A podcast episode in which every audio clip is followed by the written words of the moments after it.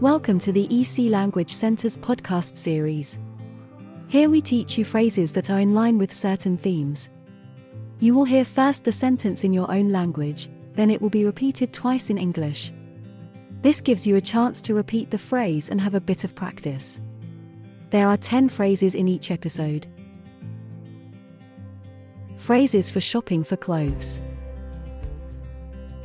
请问这个有我的尺码吗？ Do you have this in my size, please? Do you have this in my size, please? 请问还有其他颜色吗？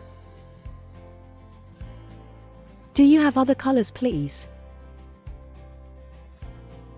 Do you have other colors, please?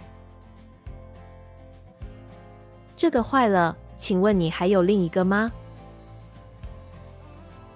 Do you have another one as this one is damaged, please? Do you have another one as this one is damaged, please? 我在哪里可以试穿这个？ Where can I try this on?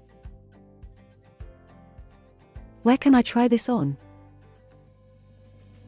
请问可以退款吗？ Can I have a refund, please? Can I have a refund, please? 请问这个可以换吗？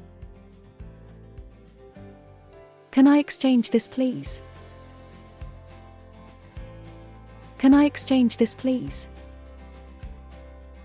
你们每天都营业吗？ Are you open every day?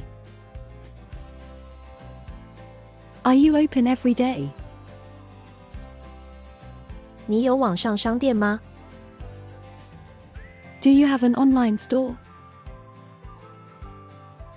Do you have an online store? 什么时候开始销售？ When does the sale start? When does the sale start? 这是礼物，请帮我包好好吗？ It's a gift. Please can you wrap it for me?